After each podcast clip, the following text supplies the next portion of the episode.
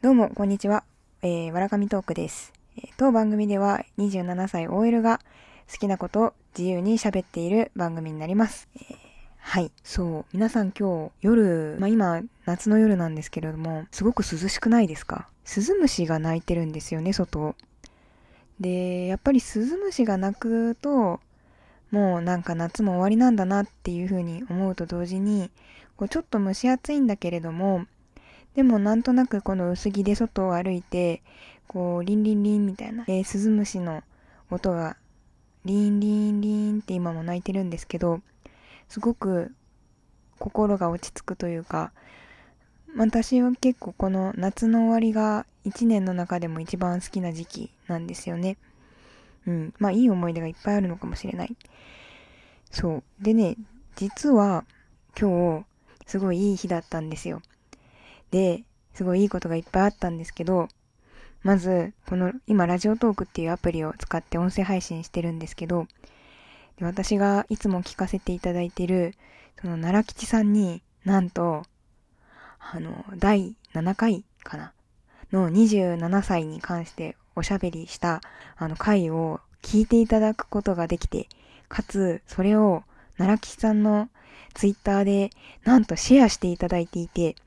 で、おかげさまで、その、いいねというか、の数が、急に増えていて、なんか私パーッと見たときに、え？みたいな。ずっと0件0件0件っていうのが、ここ最近続いてたんですけど、なんか急に、え、増えたと思って、なんだろうと思ったら、ツイッター見たら、なんかそう、奈良吉さんがシェアしてくださってて、すごい、あの、嬉しかったですね。もう、同い年なんですけども、すでにお子さんもいらっしゃって、もう一歩も二歩も先進まれてる、いろんな人生があるんだなとか思いながら、まあ、聞いたりもしてたんですけど、でもまあ、いろいろ音声配信アプリを、こう、どれを使ったらいいかなっていうふうに、こう、いろいろ見極めてた時に、自分が始める前に、その、聞かせていただいた番組でもあったので、番組というか方だったので、いや、ちょっと嬉しかったですね。はい。で、今日、その音声配信アプリの話をちょっとしたいなと思ってて、で、今結構いろんなアプリが出てるんですよね。で、えっ、と、まあ、有名どころで言うと、その、ボイシーとか、あと、ヒマラヤとか、あと、スプーンとか、あと私が今使ってるラジオトークもあるし、スタンド .fm かな？っていうやつとかも、まあ、あるんですと。で、私も、まあ、始めるときに、どれがいいかわかんなくって、で、いろいろ、まあ、比較検討したんですけど、で、その時に、まあ、どうして、まあ、ラジオトーク、とりあえず始めるのにラジオトークにしようかって思ったかっていう話なんですけど、私一応全部アプリは入れてて、で、まず、あのー有名どころで言うとボイシーですよね。なんですけど、あの芸能人で言うと、なんか前回も出てきた気がするんですけど、キングコングの西野さんとか、あと、あの脳科学者の、なんだっけ、茂木健一郎さんとか、なんかそういう、うなんだろうな、聞いてためになるやつが一番配信されてるのが、まあ、ボイシーさんだと思うんですよね。まあでもそれにはまあ理由があって、あのー配信しようと思ったら審査があるんですよ。で、一番最初にやろうと思った時に、まあ自分が何を配信したいかっていうのまだ決まってなかったし、なんかとりあえずちょっと喋ってみたいって思った時に、いや、これはまあ厳しそうだな。しかもなんか見てたら、審査の、なんていうの、倍率がすごい高そうだったから、まあこれは無理だなっていうところで、まあなかったんです。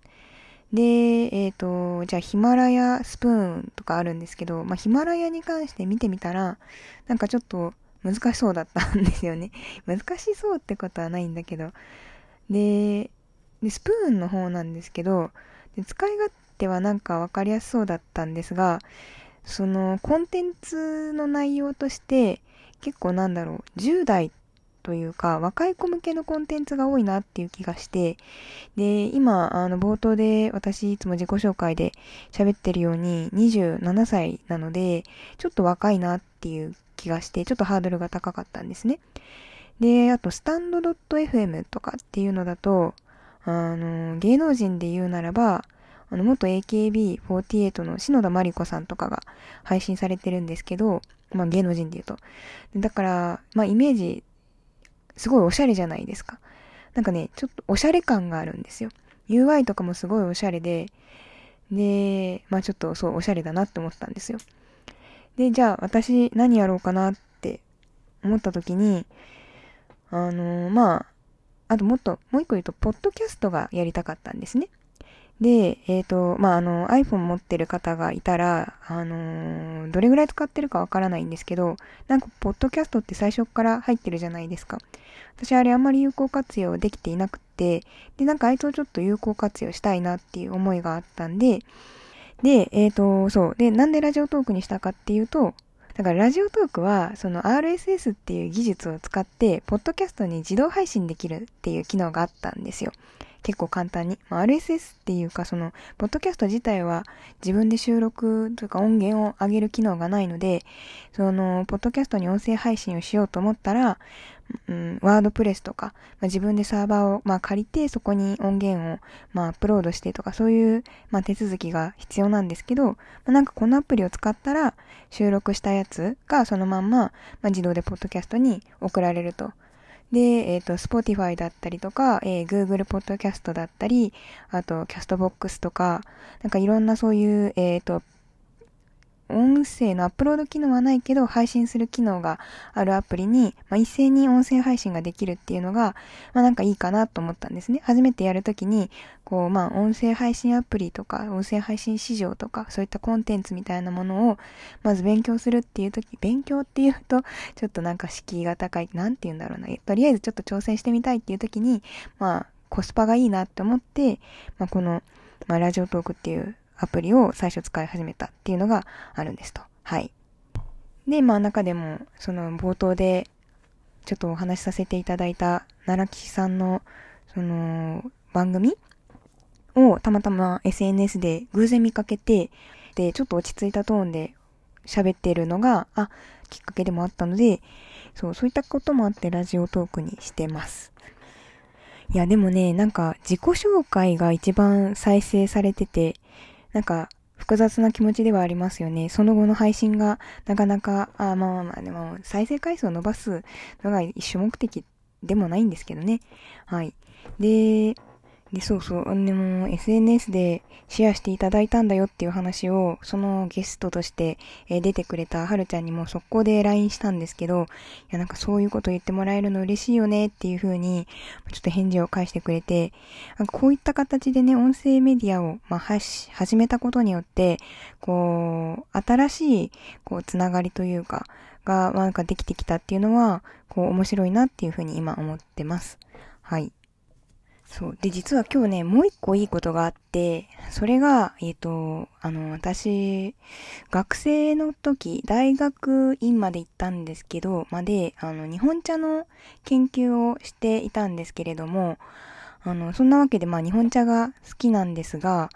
あの、ちょ、ちょうどね、あの、北山っていう、えっ、ー、と、京都の京田辺市にある、ちょっとおしゃれな、あの、緑茶というか、お茶の お店があるんですけど、から、あの、水出し玉露の茶葉が今日届きまして、で、私のなんか、あ、だかお茶が好きなので、ついでにコップも好きなんですけど、ちょっとね、涼やかな、あの、なんだ？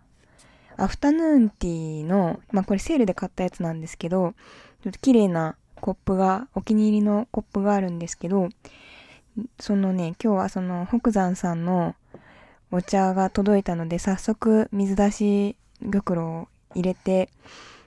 みて、この夏の、うん、鈴虫が鳴く夜風に吹かれながら、こう、涼やかな、うん、水出し玉露を自分のお気に入りのうん、グラスというか、まあ、と、なんていうのかな。ガラス、ガラスでできてるんですけど、で、ちょっとなんか、草木が描いてあるようなコップなんですけど、まあ、そこに、こう、お茶を注いで、こう、こうやって喋ってるんですけど、なんかすごい癒されるんですよね。めちゃくちゃ癒されてて。そう。で、あのー、ね、今年は、その北山さんって、もともとその、社長の方が、まだすごい若いし、結構イケメンな方なんですけど、で、英語もすごい得意な方で、で、あのー、なんか海外の方にお茶を知ってほしいってっていうようなことを、まあ、取り組んでいて、なのでパッケージとかすごいおしゃれにしたり、あとはまあ、ハーブティーみたいな形で、こう、海外の方にも飲みやすいような形の商品とかを作っている、あの、会社さんだったんですけど、まあ、今年コロナの状況とかもあって、まあ、販売会とかが減っているようで、で、まあなんかそういった状況もまあ見て、もともとあの学生の頃から知っていたところではあったので、まあこういった機会もあって久々にちょっと美味しいお茶でも飲みみたいなと思って買ったんですけど、あのいいっすね。めちゃくちゃいい。おすすめですので、もし機会があったら、あの皆さんもぜひ試してみてください。はい。というところで、えー、今日の配信は一旦ここまでとしたいと思います。またお会いしましょう。じゃあねー。バイバーイ。